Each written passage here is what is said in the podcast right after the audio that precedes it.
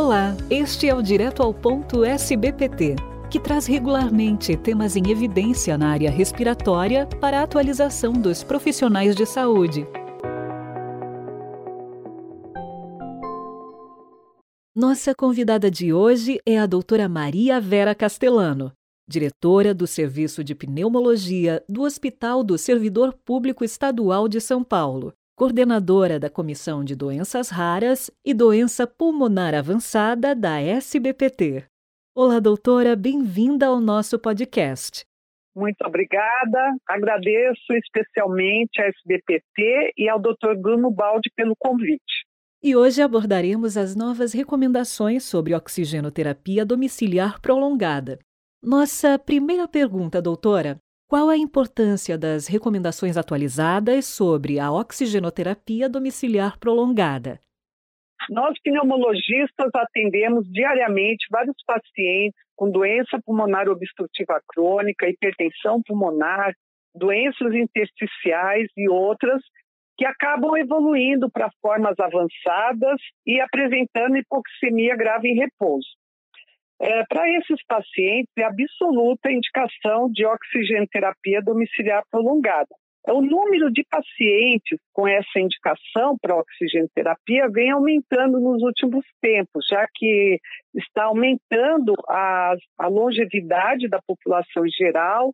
É feito cada vez com mais frequência estes diagnósticos e surgem novos tratamentos que aumentam a expectativa de vida dessa população. Quando o paciente tem indicação de oxigenoterapia domiciliar prolongada, ele, em geral, é atendido por uma equipe multidisciplinar, que inclui enfermagem, fisioterapeutas, e essas recomendações tiveram a preocupação de apresentar várias tabelas para facilitar o tratamento desses pacientes.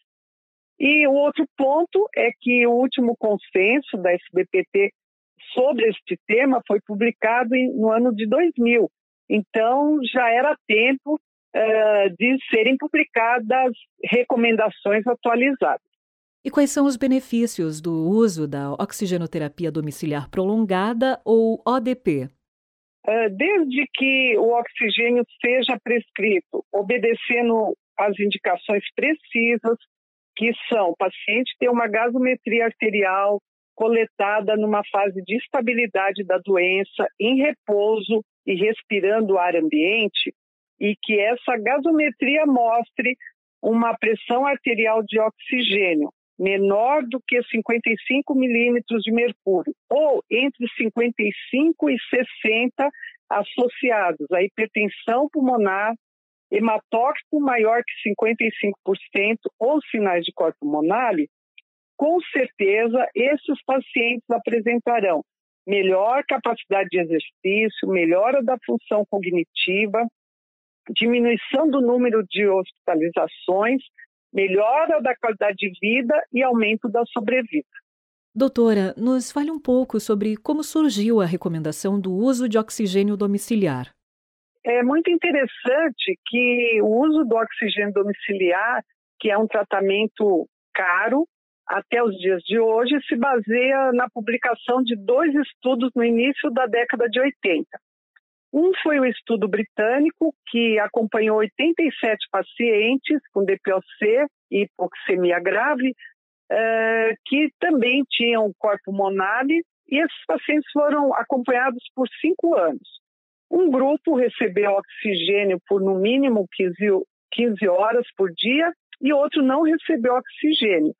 E a mortalidade foi muito maior naquele grupo que não recebeu oxigênio.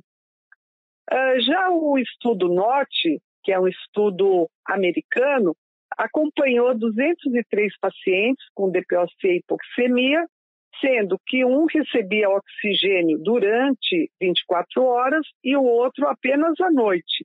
E também, nesse caso, a mortalidade foi maior no grupo que recebeu oxigênio apenas à noite. Então, esses dois estudos eh, mostraram que realmente o uso do oxigênio aumentava a sobrevida dos pacientes com DPOC e hipoxemia. E se tornaram fundamentais e são a base de todo o uso da oxigenoterapia até os dias de hoje. Por que o assunto oxigênio foi tão comentado durante a pandemia do Covid-19? A pandemia do Covid-19 causou a morte de mais de 6 milhões e meio de pessoas no mundo e mais de 680 mil no Brasil, devido à insuficiência respiratória que levou muitos pacientes para a UTI.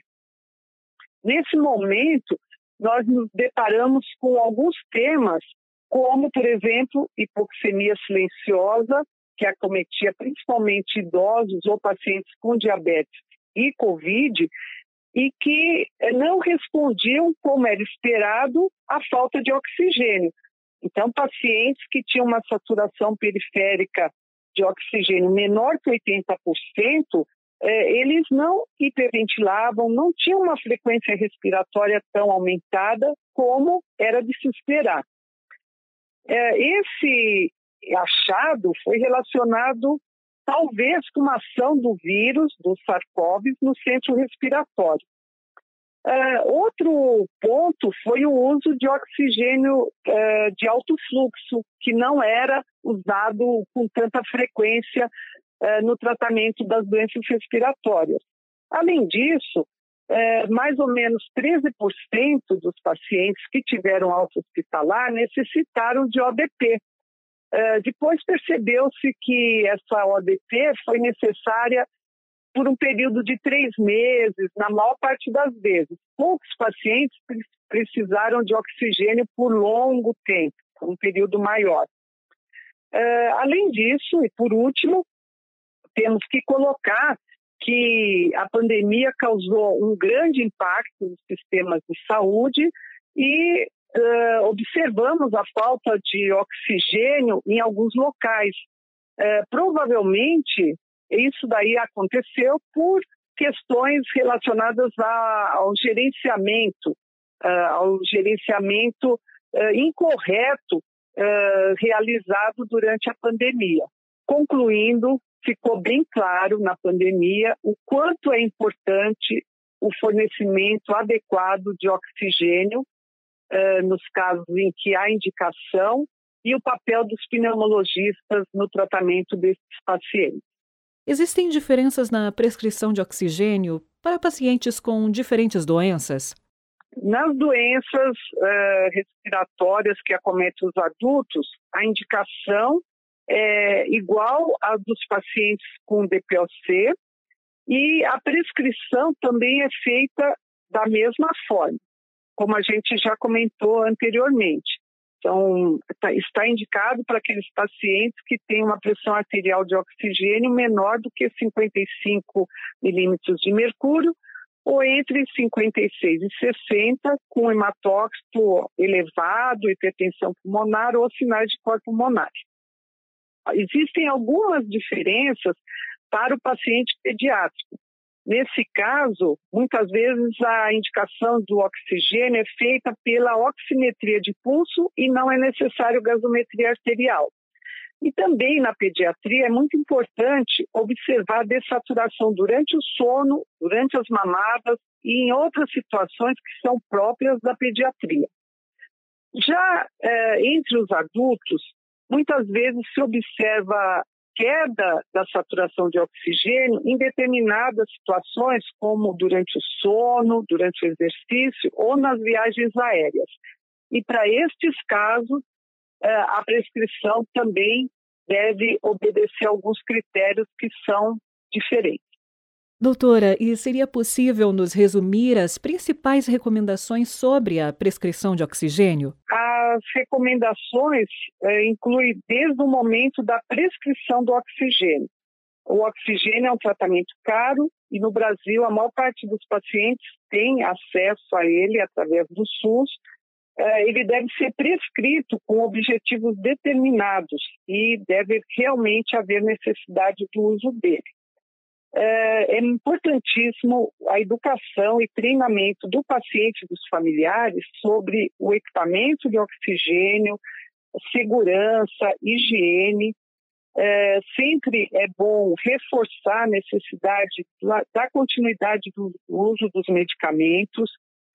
É, também é muito importante o preenchimento correto dos relatórios e protocolos, lembrando que eles são estaduais e municipais e por isso diferem entre si.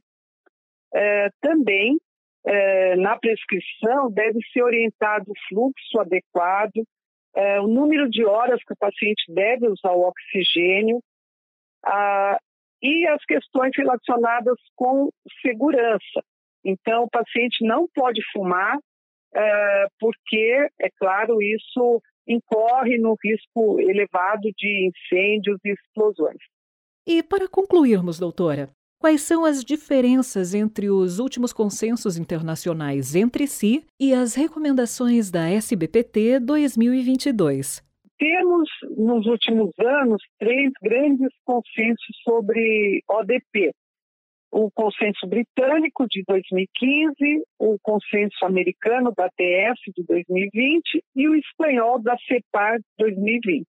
Quanto à indicação de oxigenoterapia, as mesmas eh, indicações que são dadas pelo nosso documento são dadas também por essas três sociedades, que é é, você recomendar oxigenoterapia por mais de 15 horas quando o paciente apresentar na gasometria uma pressão arterial de oxigênio é, menor ou igual a 55 milímetros de mercúrio ou entre 55 e 60 associado à hipertensão pulmonar, aumento do hematócrito e sinais de corpo pulmonar.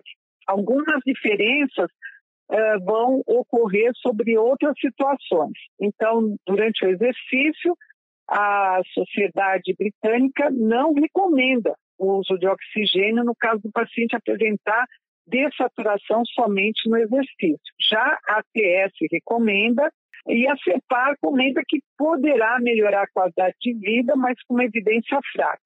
No nosso documento, nós recomendamos que se use oxigênio caso o paciente desature de uma forma importante durante o exercício.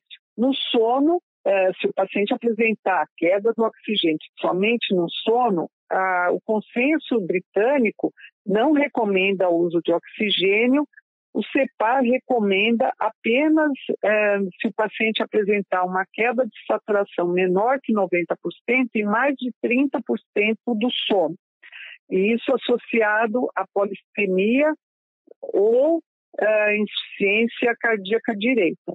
No nosso caso, também, só está recomendado se o paciente apresentar uma hipoxemia muito importante durante o sono.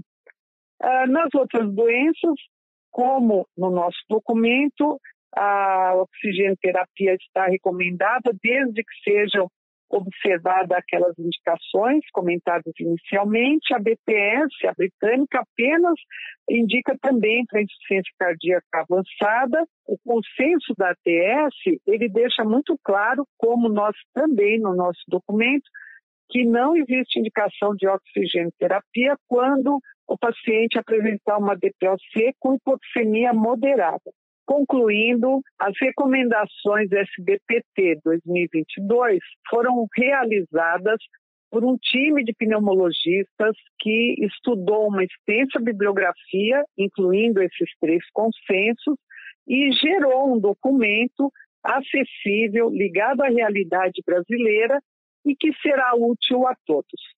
E assim encerramos mais um podcast, agradecendo pela sua participação e pelas importantes informações, doutora Maria Vera.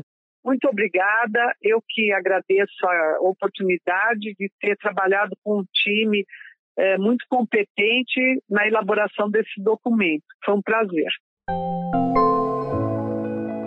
Este foi o Direto ao Ponto, um podcast da SBPT, com o apoio dos laboratórios AstraZeneca, Beringer, Ingelheim e Chiesi, sempre com conhecimentos atualizados para você. Fiquem bem e até a próxima edição.